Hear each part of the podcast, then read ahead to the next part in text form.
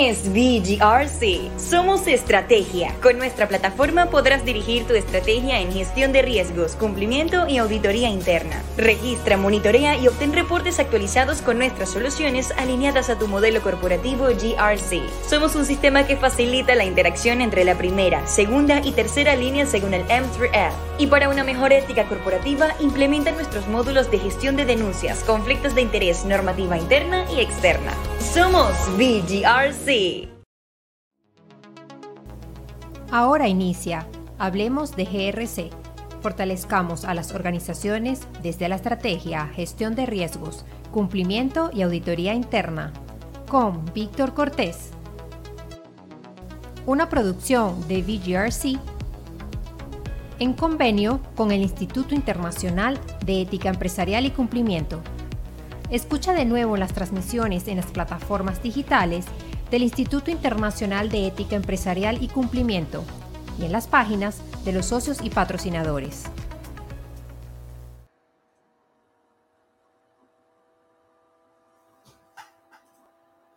Hola, ¿qué tal? Muy buen día. Eh, eh, esta vez estamos con Gabriel Siqueira, Managing Partner de Siqueira y Asociados. Nuevamente le damos la gracias al Instituto Internacional de Ética Empresarial y Cumplimiento por darnos la oportunidad de traer temas de interés para la red GRC, una red de profesionales interesada en constantemente estar perfeccionándose en temas de riesgos, compliance y auditoría interna. Esta vez con Gabriel vamos a conversar sobre un tema súper interesante sobre un tema que está muy en boga en los profesionales, no tan solo en Chile, en México, en Nicaragua, sino que en toda la región, acerca del compliance y su relación con el gobierno corporativo. Gabriel, siéntete muy a gusto, como si fuese el living de tu casa, para poder conversar acerca de estos temas que tanto nos interesan. Bienvenido. Buenos días, Víctor. Mucho gusto. Eh, muchas gracias por la invitación realmente a BGRC al Instituto Internacional de Ética Empresarial y Cumplimiento. Eh, como bien decís, este tema es eh, el día a día, ¿verdad? También de nuestro quehacer.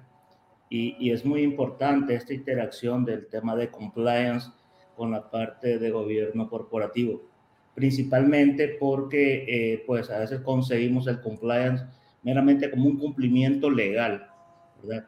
Sin embargo, eh, es, es, es importante destacar que eh, esto no solamente se somete a la regulación, eh, digamos, las leyes, sino más bien a, yo lo considero un traje a la medida. Cada organización, independientemente de su tamaño, debe de establecer, ¿verdad?, los temas eh, principales internos basados en su estrategia. Entonces, ahí es donde empezamos a relacionar también la parte de compliance con eh, gobierno corporativo, porque esto permea desde la cultura y, y como bien conocemos, eh, eh, revistas, ¿verdad? boletines muy interesantes como los del Instituto Global de Auditoría Interna, el Zone at the Top. es muy importante que esto venga desde la alta administración, desde la alta dirección, para en esta medida pueda permear en la organización. Y ahí ya no solo entramos en la parte de lo que es compliance y gobierno corporativo, sino a la concatenación con la cultura corporativa. Esto podría ser a veces muy etéreo, ¿verdad? No, no tiene que ser bien aterrizada la organización. Por eso te comentaba que es muy importante el tema del término de traje a la medida. Cada organización debe de hacerlo de acuerdo a su filosofía. Cada, cada, cada organización tiene una misión, una visión distinta y en esa medida es que debe establecer el tono corporativo, la cultura corporativa y en esa misma línea debería de ir eh, en la parte de compliance. Eh, cuando hablamos también en la relación, ¿verdad? Eh, el tema de compliance y gobierno corporativo tienen un tema muy, muy particular en común, digo yo, que es la parte de transparencia e integridad. ¿ya? Entonces, ¿cómo hago yo para que esta parte de compliance pueda permear en mi organización a través de una gestión de, de buen gobierno corporativo? Es ahí donde involucramos elementos importantes como son los distintos comités y sus roles. Eh, es muy complicado, ¿verdad? que este, esta, este sombrero solo lo cargue un oficial de cumplimiento. Incluso el oficial de cumplimiento a veces tiene un enfoque mucho de prevención de lavado de activos. Y si nos damos cuenta, solamente esta es una pieza de todo el programa de compliance. Y, y la parte de, de, de PLA es un, es un resorte bien grande, ¿verdad? Y de muchas responsabilidades. Entonces, por eso es muy importante la interacción y cómo se debería de conformar eh, el comité de compliance más allá de la parte de prevención sino más bien con temas de cumplimiento regulatorio. Eh, hay temas muy interesantes en esto. Por ejemplo, eh, hay temas que no cubren en la parte de, de, de, prevención del lavado, ¿verdad? Que es un poco el enfoque que se le ha dado al tema de compliance. Eh, por ejemplo, el tema de riesgos laborales, ¿verdad? Un tema de riesgo que nosotros siempre, pues, en nuestros distintos roles, tratamos de asesorar a las empresas, que es el tema de gestión de riesgo de fraude, ¿verdad? Eh, este tema de riesgo de fraude también tiene una concatenación con la parte de la ética, ¿verdad? El, y la ética con sus códigos de conducta y, las reglas claras que se deben de seguir para cumplir con los temas de, eh, de transparencia e integridad en una organización. Entonces, eh, en términos generales, ¿verdad? Ese es uno de los temas que, que queríamos buscar cómo acotar, ¿verdad? en, esa, en esa mezcla en esa simbiosis que debe haber entre el gobierno corporativo y compliance y cómo a través de la interacción de sus órganos de gobierno concatenamos estos temas con la parte de gestión de riesgo y los roles de auditoría interna y auditoría externa.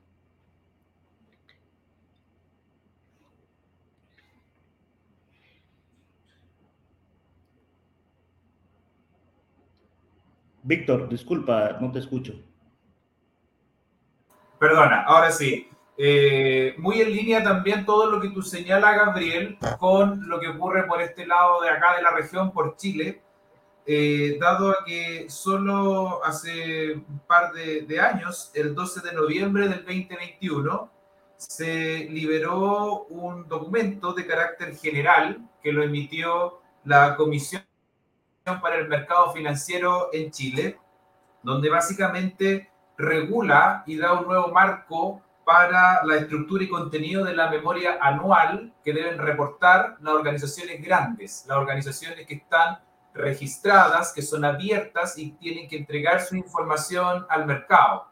Y, y en, esta, en esta normativa básicamente establece variados componentes que primero que todo estandarizan de la forma de cómo reportar al mercado cómo hacer parte del gobierno corporativo y cómo esto no se ve tan solo como un aspecto de, cumplir por cumplir compliance, sino que es un tema mucho más, como bien tú dices, asociado a la misión primero que todo del negocio, la visión, y cómo esa misión, visión decanta en la estrategia y cómo el gobierno corporativo se hace cargo de esa estrategia y le da los recursos a la administración para que pueda, primero que todo, tener una adecuada gestión de riesgo corporativo, compliance, con una visión directa de reporte hacia comités independientes, que acá en este documento también lo, lo manifiesta. Estos son los comités del directorio donde reciben al auditor, donde reciben a compliance, para poder así ir mejorando continuamente.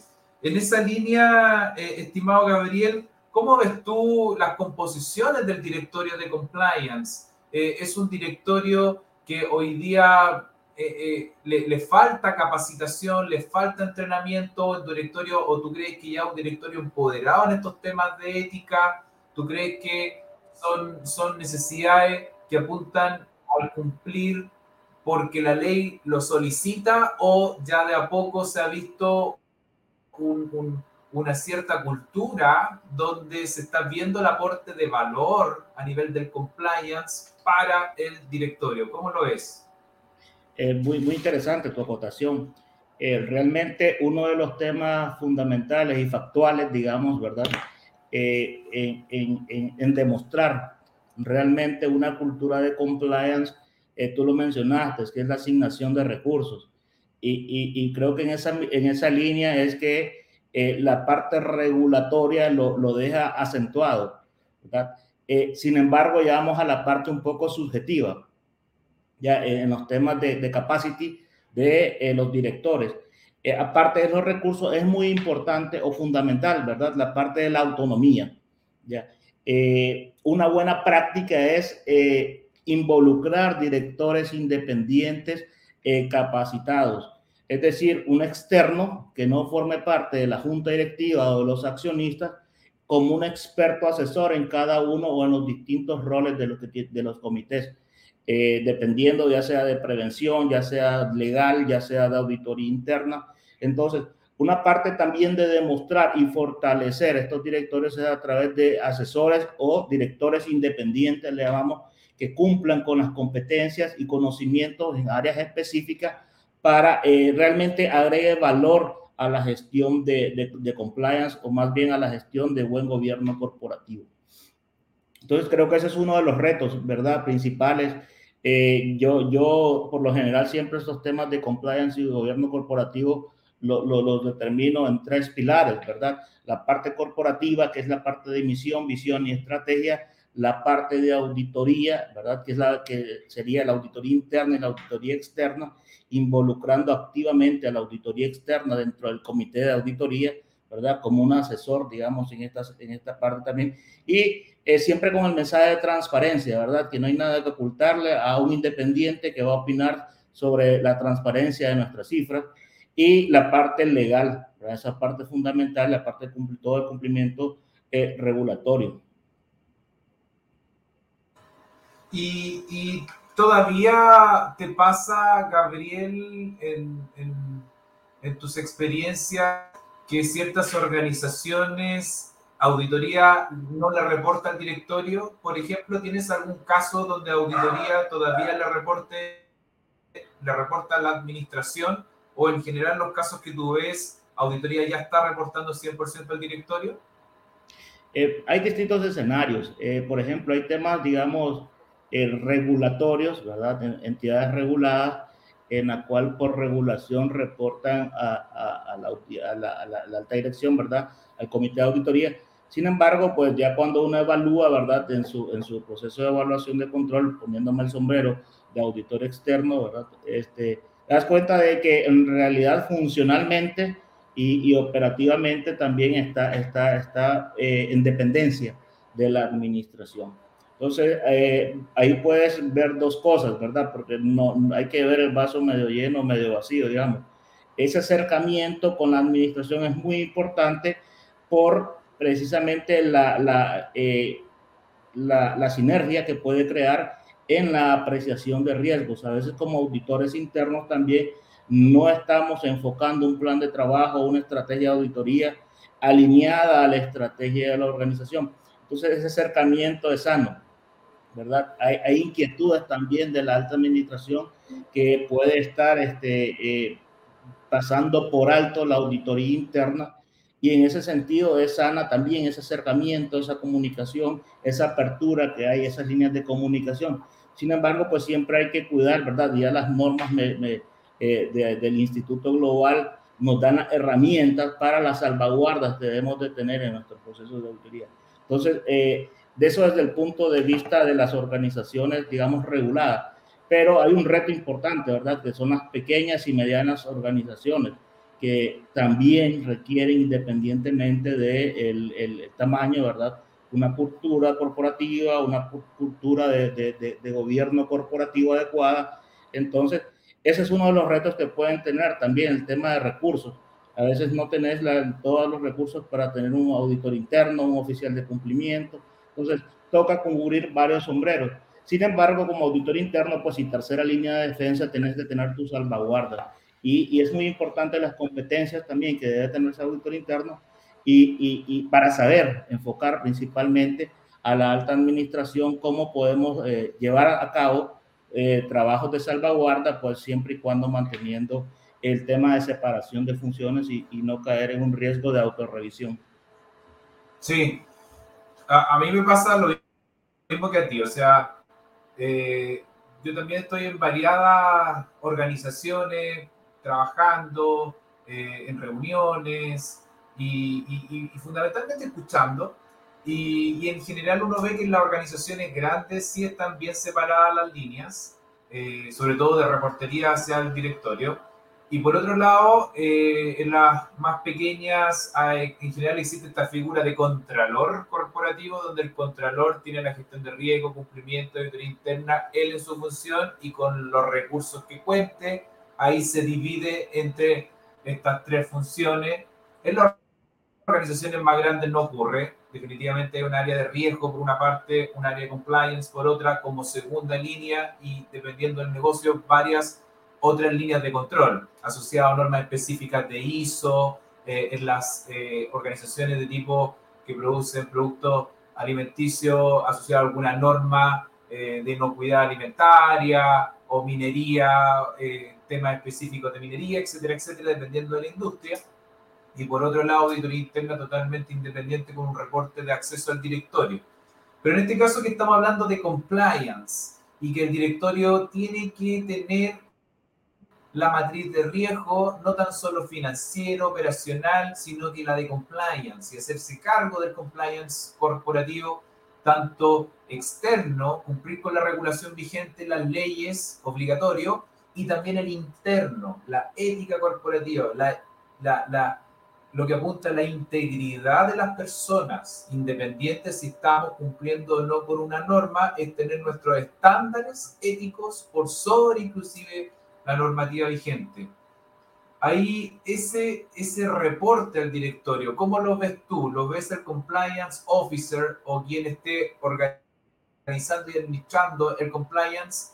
¿Siente que va directo hacia el gobierno corporativo hoy día o también eh, está más bajo la administración, más bajo un gerente general, más bajo un gerente de finanzas?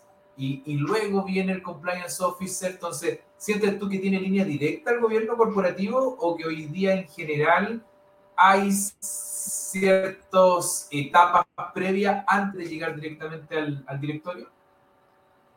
Sí, es interesante el tema que, acotas, eh, principalmente por el rol que tiene el, oficial de cumplimiento en las organizaciones que, va más orientado al, tema de prevención del lavado de activos. Eh, y en ese sentido, pues reporta a un comité de, prevención del lavado y este comité reporta a un directorio. Eh, sin embargo, se quedan por fuera los otros temas eh, importantes, también legal, la parte de prevención de riesgo, ¿verdad? que también dentro, que, que esto pues calza dentro de todo el tema de compliance eh, y en muchas organizaciones, ¿verdad? Eh, pasa lo que llamamos un fake compliance, ya que realmente solo es un compliance de papel y, y, y en, la, en el ADN de la organización no, no permea.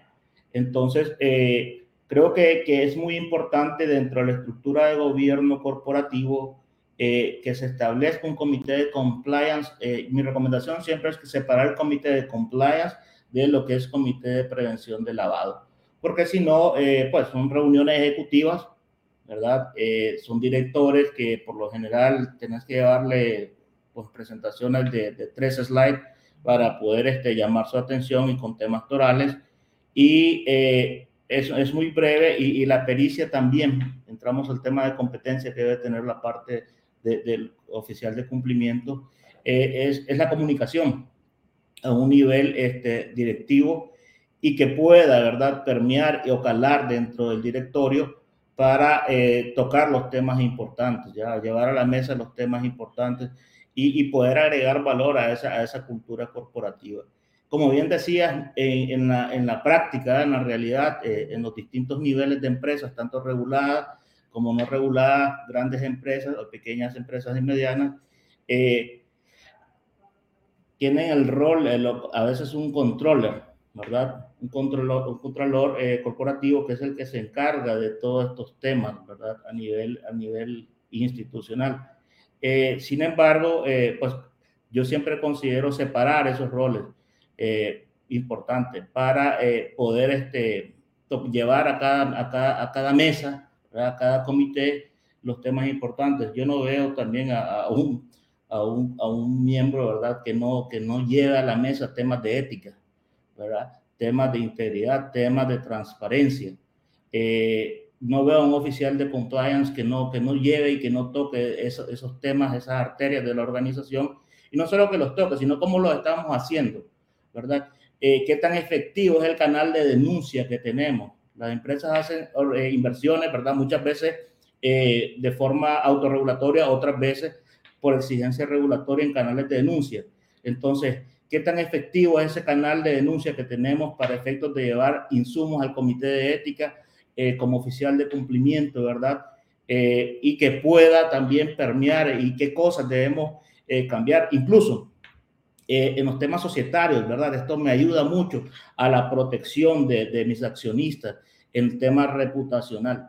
Entonces, si, si lo valoramos desde un punto de vista eh, transversal, ¿verdad? Son dos cosas. Eh, partir de la alta dirección, ¿verdad? Estableciendo recursos y estableciendo a personas con las competencias adecuadas para tocar esos temas, ¿verdad? Porque a veces, pues, yéndonos un poco a la realidad, son verdades duras que no no todos tienen la capacidad de comunicar o bien la confianza dentro del comité. Entonces es muy importante ese tema de generar confianza dentro de la alta dirección para ser escuchado.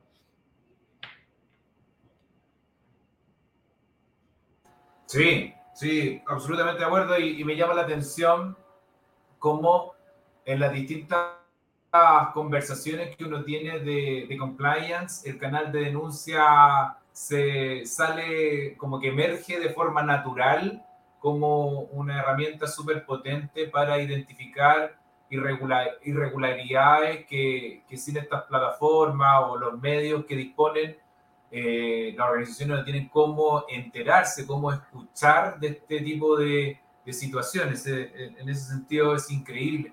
Y, y también por acá, por este lado de, de la región, por acá por Chile, nosotros tenemos una ley asociada al lavado de activos, que es la ley famosa en Chile como ley 20.393, que es una ley que, en resumen, eh, asigna responsabilidad penal sobre las personas jurídicas, eh, aplicable a, a, ciertos delitos, como por ejemplo el lavado de activos, el financiamiento al terrorismo, el cohecho, entre otros delitos. De hecho, recientemente, solo hace un mes atrás, se actualizaron los delitos en Chile. Nosotros en esta ley de responsabilidad penal sobre la persona jurídica teníamos aproximadamente poquito más de 22 riesgos. Hoy día pasamos a tener más de 200 eh, delitos le, digo riesgo porque muchas veces las organizaciones asumen que un delito es un riesgo y así lo gestionan en su identificación de riesgo y controles mitigatorios. En algunos casos es así, en otros casos no. En otros casos un delito tiene mucho riesgo. Eh, son definiciones internas que toman las corporaciones. También la semana, hace, muy, hace unos pocos días atrás, estuve en México donde en México existen algo así como 38 delitos asociados a esta ley de responsabilidad penal sobre la persona jurídica. Argentina 5, Perú 5, Costa Rica 26. Por lo tanto, son eh, leyes que eh, ayudan a fomentar a, hacer, a que el directorio se haga cargo y, como tú bien dices, a asignar recursos y un encargado con las competencias para tener un adecuado programa de prevención del lado activo y entre varios otros delitos.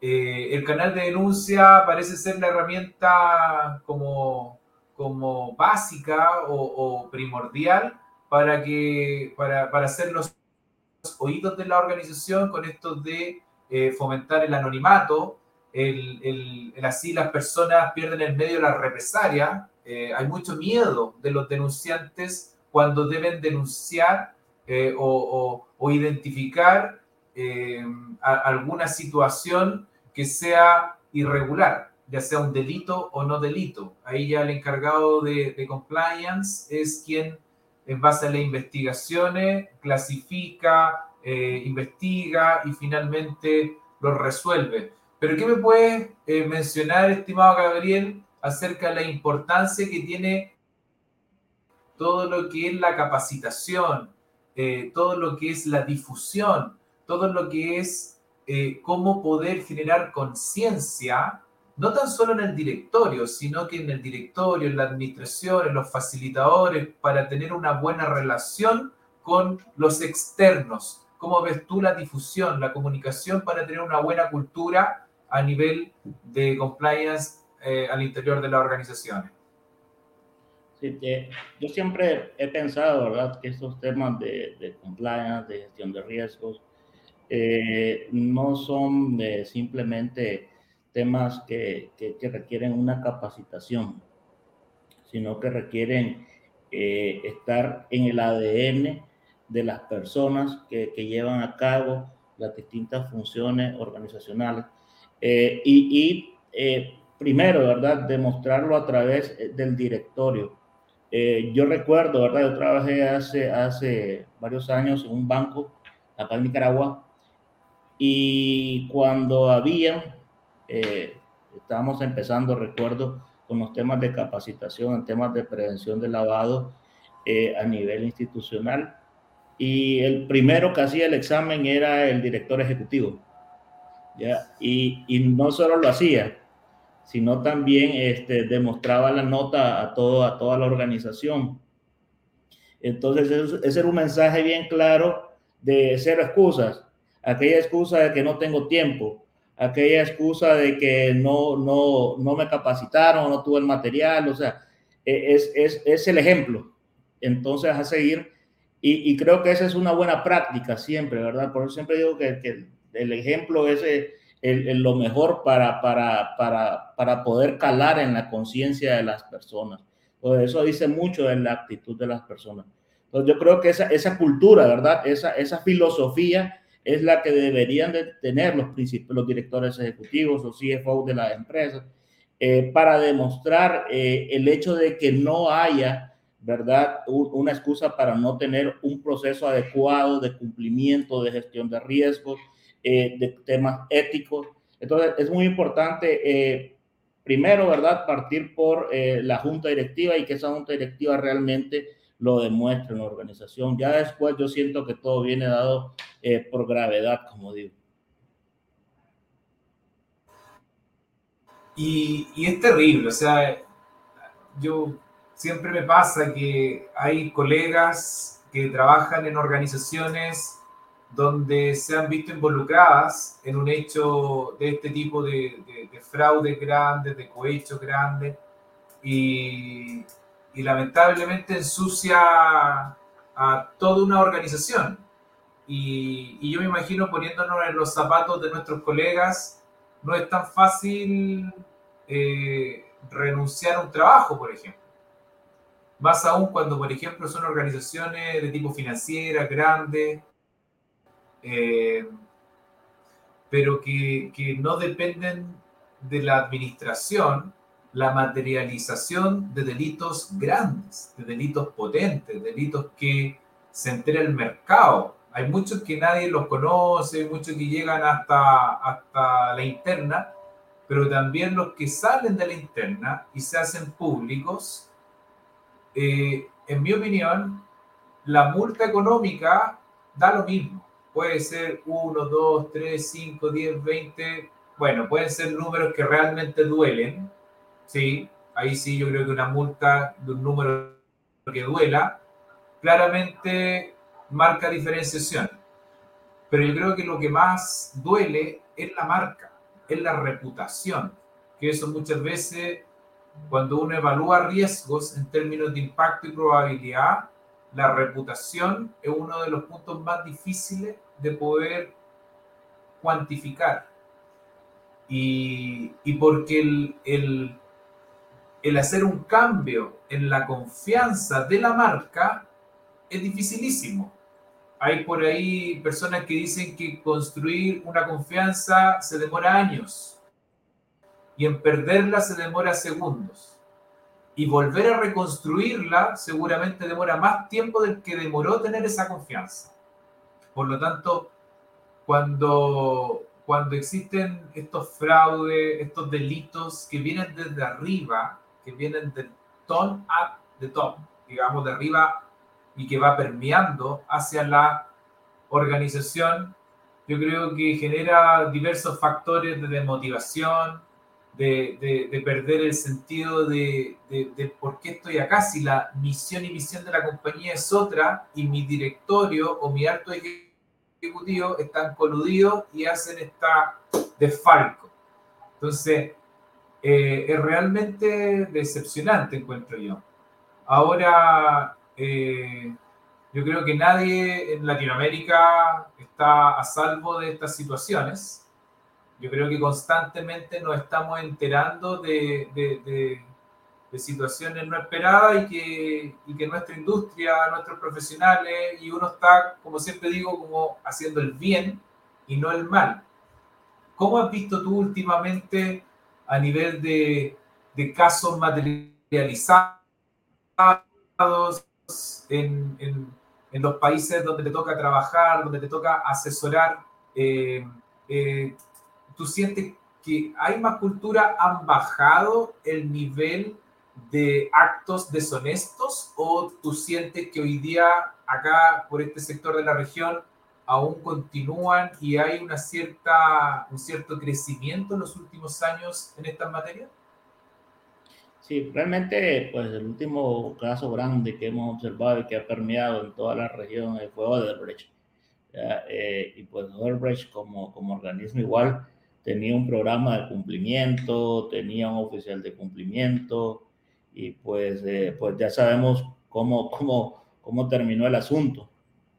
Eh, sin embargo, eh, sí, en la medida de que uno pues va creciendo, digamos, en cartera, en clientes, vas teniendo un, un, mejor sondeo del mercado, una mejor lectura del mercado y te vas dando cuenta de problemas que no son públicos, ¿verdad? Sino que de una forma u otra, o a través de un cliente, a través de un proveedor, eh, a través de un mismo empleado de una organización, eh, identificas problemas de fraude, problemas, eh, como tú dices, no son grandes, entonces pasan desapercibidos.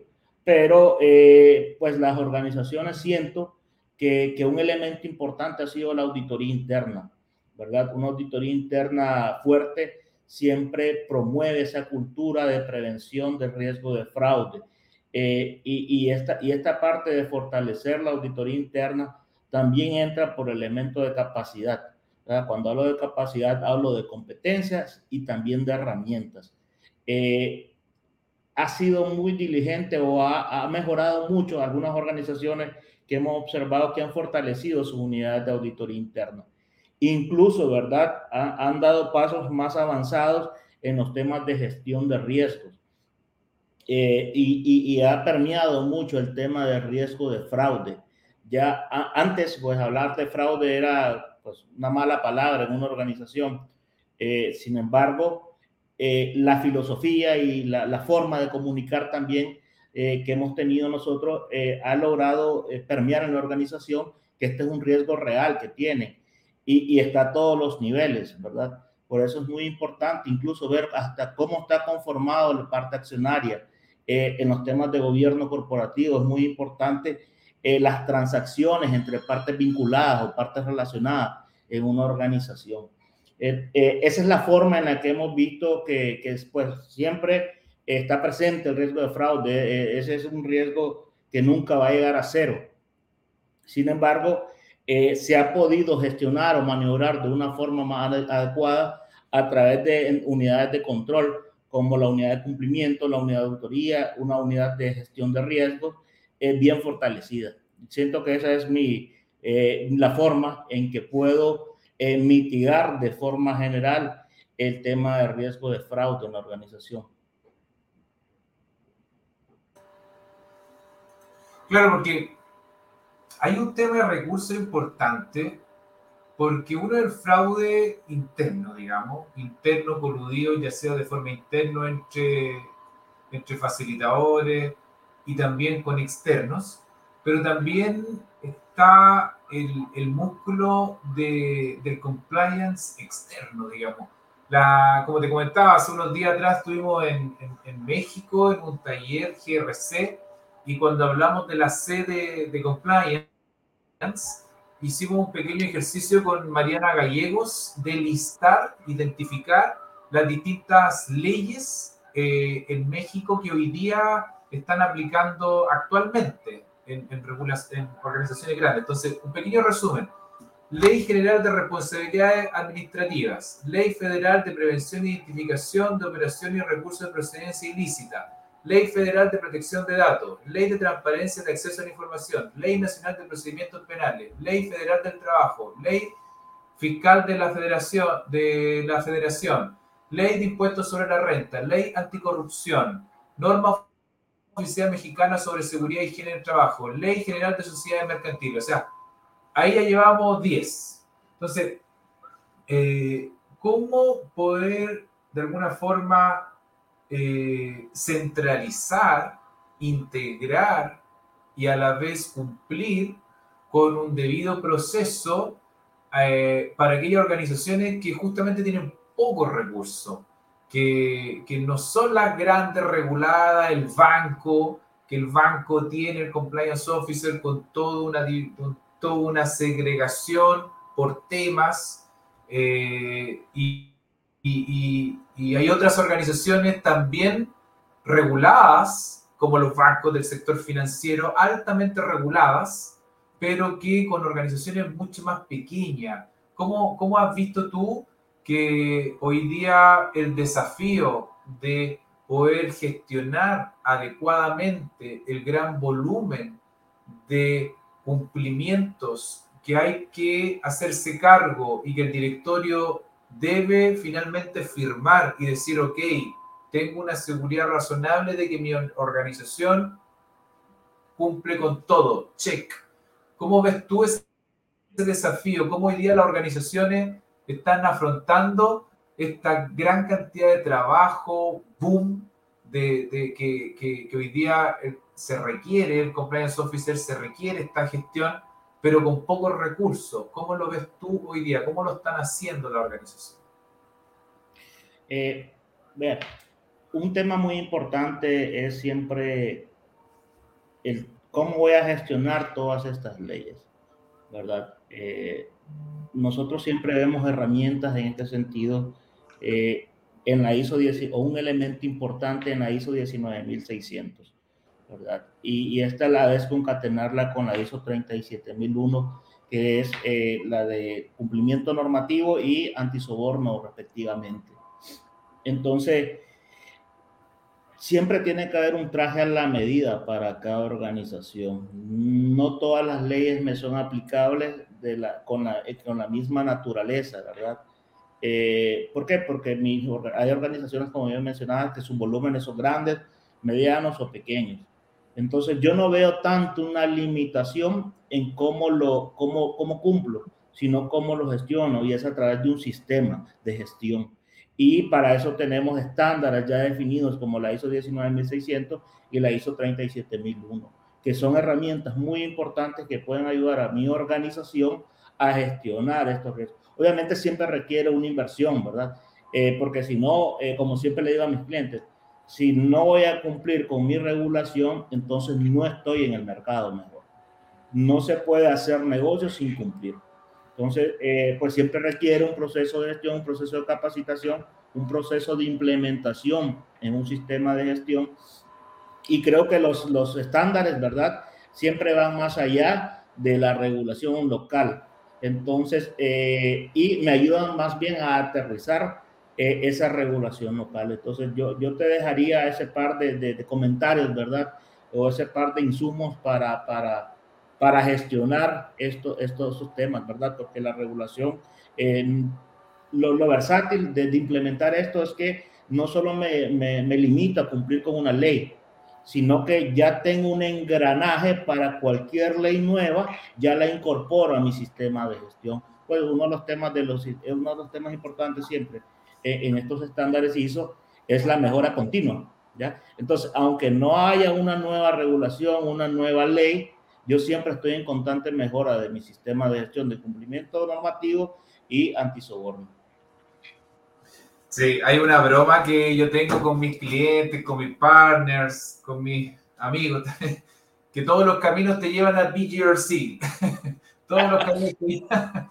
Es que, claro, o sea, independiente a la broma, todos los caminos te llevan a un sistema de gestión donde en este caso ¿qué tienen en común, por ejemplo, todas estas leyes? Todas estas leyes tienen una fecha que hay que cumplir, tienen un requerimiento, tienen un responsable y todo esto se requiere ir monitoreando si cumplen, no cumplen fecha y en forma y que alguien vaya, revise y quede tranquilo de que esto se está haciendo. Entonces, esa tecnología ya existe, BGRC, otras tecnologías, pero en definitiva son los sistemas que te permiten soportar el cumplimiento externo. Porque también le agregamos el cumplimiento interno. Por ejemplo, código de conducta, políticas de compra, políticas de regalo, política de proveedores, política de contratación ante servicios públicos, política de cómo gestionar las denuncias, políticas de prevención de delitos, políticas de conflictos de interés, etcétera, etcétera, etcétera, dependiendo de la organización. Entonces, es tanto el, el, el, compliance que como que lo engloba todo, digamos, a, pesar de que tú nos recomiendas, eh, y ahí quizás cualquier persona que quiera profundizar nos puede pedir los datos de Gabriel, eh, pero Gabriel nos dice, oye, hay que considerar estos dos grandes mundos, por una parte el compliance y por otro lado el mundo del lavado de activos como grandes temas para poder hacernos cargo desde el interior de la organización hacia el exterior. Eh, y, si le seguimos sumando atributos o condimentos a la conversación, también está la, matriz de riesgo y controles de compliance, asumiendo que cada organización ya cuenta con su política, cuenta con un comité de reporte, cuenta con un encargado de modelo de prevención, cuenta con recursos para asegurar el adecuado proceso. Eh, ¿cómo, ¿cómo, ves tú esto de eh, profundizar en la matriz de riesgos y controles de compliance, dado que en general, por lo menos a mí lo que me ocurrió hace, hace unos años atrás, cuando uno hablaba de riesgos y controles, hablaba de operacional, los riesgos operacionales. Hoy día esto ya sale del mundo operacional, eh, se profundiza a nivel de compliance y todas estas políticas normativas eh, sistemas de denuncias, controles y la adecuada supervisión, finalmente decanta en una matriz de riesgo controles con actividades claras para mitigar la prevención de estos riesgos que pueden poner en jaque a la organización. ¿Qué nos puedes contar tú, por ejemplo, eh, asociado a los modelos? Es similar el modelo, siempre hay que mantener estos estándares de identificar, evaluar, mitigar y finalmente reportar el riesgo y solamente cambia el tipo de riesgos, que en este caso es solo riesgos de compliance, o, qué nos puedes comentar acerca de tu experiencia en estas materias. Eh, bueno, hay, versatilidad, ¿verdad? Eh, para mí encuentro más versátil la, la ISO 31000, ¿verdad? Para sistemas de gestión de riesgos. Eh, pero también tenemos el marco de COSO ERM. ¿ya? Entonces, eh, primero, como siempre digo, hacer un traje a la medida en cada organización. Eh, siempre el génesis es el mismo, ¿verdad? identificación, evaluación, reporte.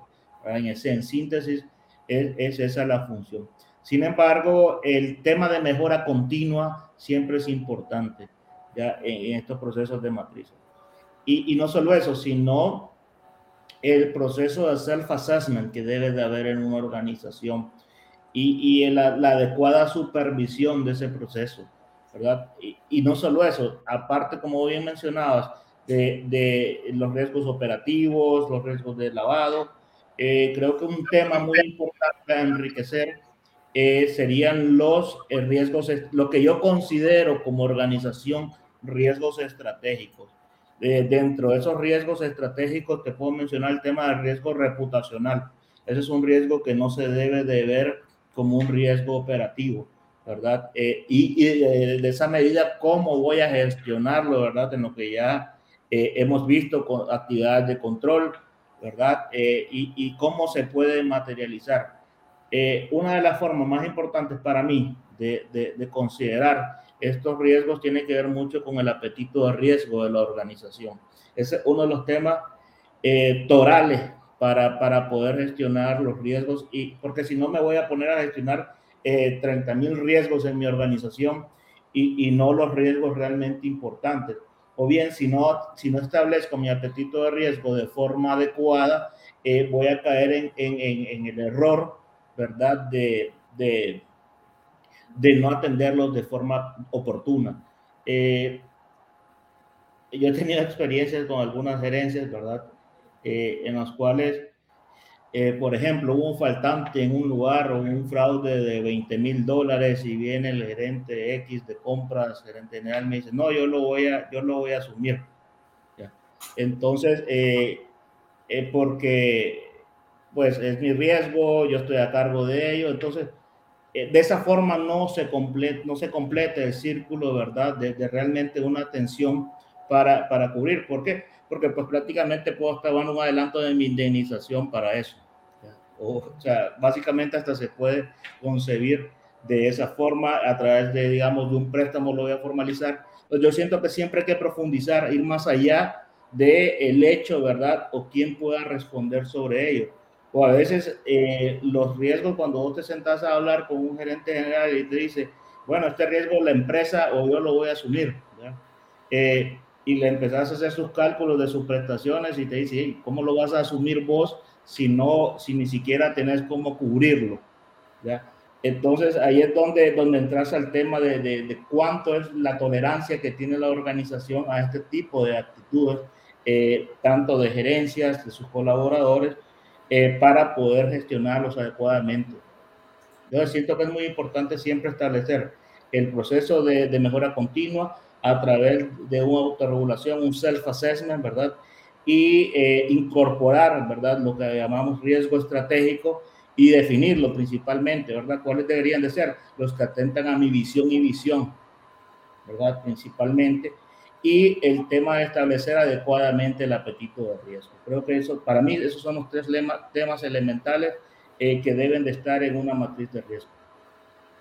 Genial a nosotros nos pasa bien parecido. Hay clientes, organizaciones que quieren cargar sus riesgos vinculados con, como lo dice el costo de RM, con la visión, misión y eso bajarlo a los objetivos corporativos. Por lo tanto, es un riesgo muy de alto nivel, es un riesgo que se salta el proceso, es un riesgo justamente que si se materializa independiente del proceso, te afecta directamente el cumplimiento del objetivo corporativo. Por lo tanto, también nos pasa esto de que hoy día el directorio anda buscando aquellos riesgos que en caso de materializarse le afectan directamente el cumplimiento de sus objetivos corporativos. Por una parte, no, no, no también nos está pasando esa, ese aumento de necesidad de tener riesgo estratégico, de tener riesgos de alto nivel. Por otro lado, está esto de identificar los riesgos ya a segundo nivel como los riesgos asociados a la cadena de valor, a los procesos de negocio, a los subprocesos de negocio, ya al día a día. Tercero, eh, asociado al apetito, también no ocurre lo mismo, porque antiguamente eh, estaba, cuando uno definía los riesgos, tenía que clasificarlos, o que también se le llama hoy día la taxonomía de riesgos, donde dependiendo del framework que se utilice eh, finalmente el traje a la medida, queda con tus clasificaciones de riesgos de tu negocio. Como hablábamos recién acerca de los estratégicos, los financieros, los operacionales, los de compliance. Entonces, ahí identificar cuáles son los riesgos de categoría compliance que tú te haces cargo. Por otro lado, una vez que tú identificas los riesgos de compliance en base a esta categoría, a esta taxonomía, pasas al siguiente paso que es la evaluación del riesgo en términos de impacto y probabilidad para poder calcular tu riesgo inherente.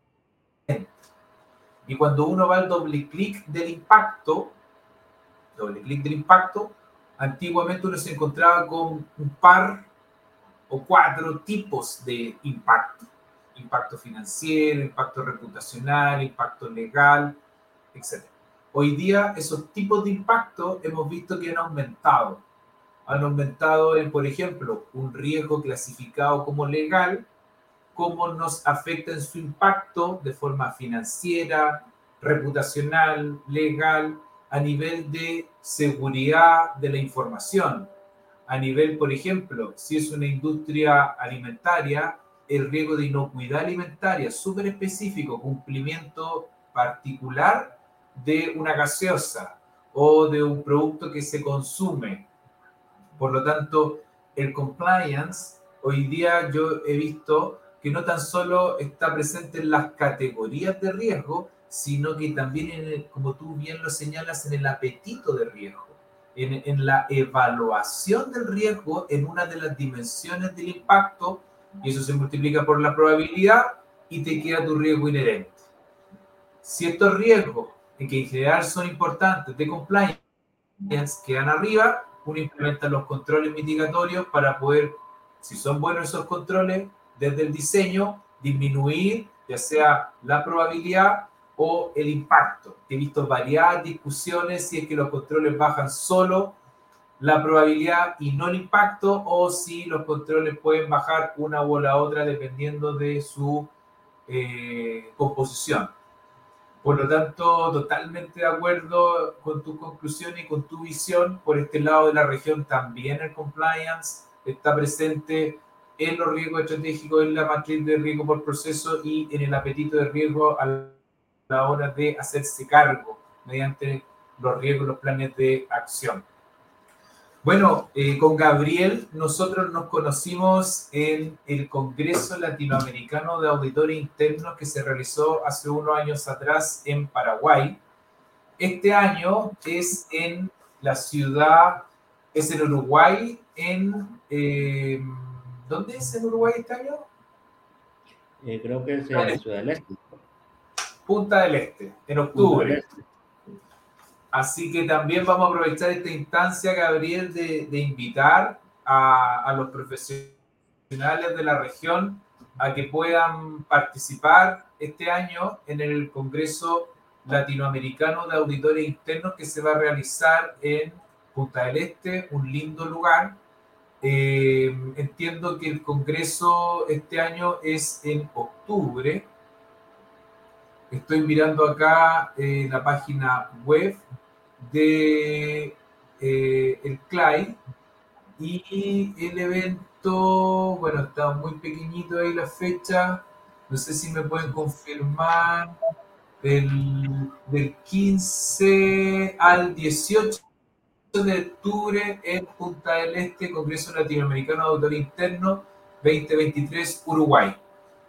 Eh, este evento en general congrega profesionales de la región, del mundo de riesgo, del mundo del compliance, del mundo de la auditoría interna, eh, así como nos conocimos con Gabriel y, y hemos mantenido una, una, relación. De hecho, tenemos varias, varias instancias donde colaboramos también conjuntamente. Eh, sirven eh, sirven para generar eh, oportunidades de conversación como esta, eh, conocernos entre los distintos profesionales en la región. Eh, también les damos el agradecimiento a Auditul como patrocinador de este programa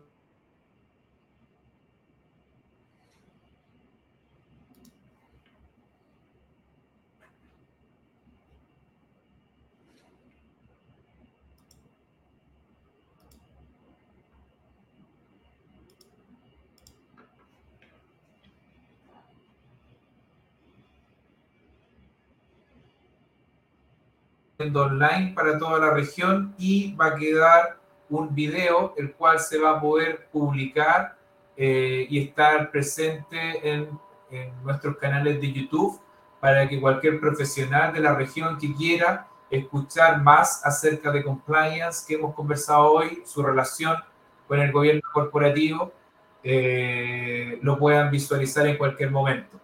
Así que, Gabriel, eh, ya estamos ya en los últimos minutos. Te quería dar un espacio para que puedas cerrar tus, tus conclusiones, si se quedó algo en el tintero, para que así puedas cerrar este espacio y desde ya todas las gracias del mundo, estimado Gabriel. Claro, Víctor, muchas gracias más bien a vos por, por la invitación, ¿verdad? El Instituto Internacional de Ética Empresarial y Cumplimiento. Eh, bueno, para cerrar, ¿verdad? Eh, podría comentarte eh, acerca de, de, la importancia o más bien beneficios que tiene la implementación de un adecuado proceso de compliance en una organización. Para mí, ¿verdad? Desde mi, desde mi punto de vista y experiencia, es el proceso que genera confianza en terceros, ¿verdad? Y esta confianza también va dado por la parte interna desde aquel punto, aquella estabilidad laboral que mencionaste en algún momento entre los, entre los, entre los colaboradores, ¿verdad? Y eh, esa confianza va generada cuando vos vas viendo el cumplimiento de tus objetivos estratégicos en la organización. Entonces, yo miro este proceso general de compliance como un proceso de soporte a mi estrategia en la organización. Y, ese es uno de los temas, eh, pues que para mí eh, creo que más agrega valor eh, en esta gestión de compliance que pueda ejercerse en una organización. esa es una de las cosas que siempre pues abordo con mis clientes, ¿verdad? si ellos cumplen sus objetivos, estamos haciendo un buen rol de compliance. quizás pueda ser la mano invisible dentro de los objetivos estratégicos, pero pues es fáctica cuando te das cuenta de que existe una cultura corporativa. Bueno, dicho esto, damos las gracias a Gabriel Siqueira, Managing Partner de Siqueira y Asociados, a nuestros patrocinadores, Auditur, BGFC y, por cierto, al Instituto Internacional de Ética Empresarial y Cumplimiento por darnos la oportunidad de conversar, de hablar acerca de GRC en este espacio, en este espacio vía streaming. Nos vemos en el próximo programa, Gabriel. Un abrazo, muchas gracias, que estén muy bien. Adiós. Hasta pronto.